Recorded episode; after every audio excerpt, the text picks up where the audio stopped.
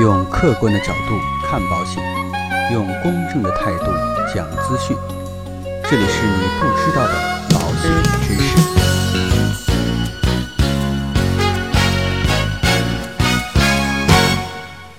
好，各位亲爱的朋友们，资管新规啊刚刚出台，那么今天呢，我们就跟大家一起来解读一下资管新规的真正含义。那一提到资管新规，大多数人的第一反应就是理财要打破刚兑了。但是要搞清楚资管新规的真正含义，就要从因果关系来分析。是因为资管新规出了，理财才要打破刚兑吗？是不对的。实际情况啊，反而是理财就要破刚兑了，所以啊，才出了资管新规。这个呢，首先我们来看一下资管新规出现的大背景。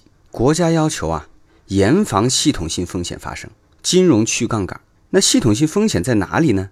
很大一部分啊，在房市。那杠杆又在哪里呢？在影子银行，也就是目前所谓的百万亿资管。这样呢，逻辑啊就串起来了。资金通过资管把杠杆加给了国家认为有系统性风险的地方。现在不能再继续下去了。未来一旦出现风吹草动，目前刚性兑付的理财产品真的能抑制刚性兑付吗？另外啊，最近这两年债券熊市叠加信用不停的暴雷，理财池是否已经产生了亏损呢？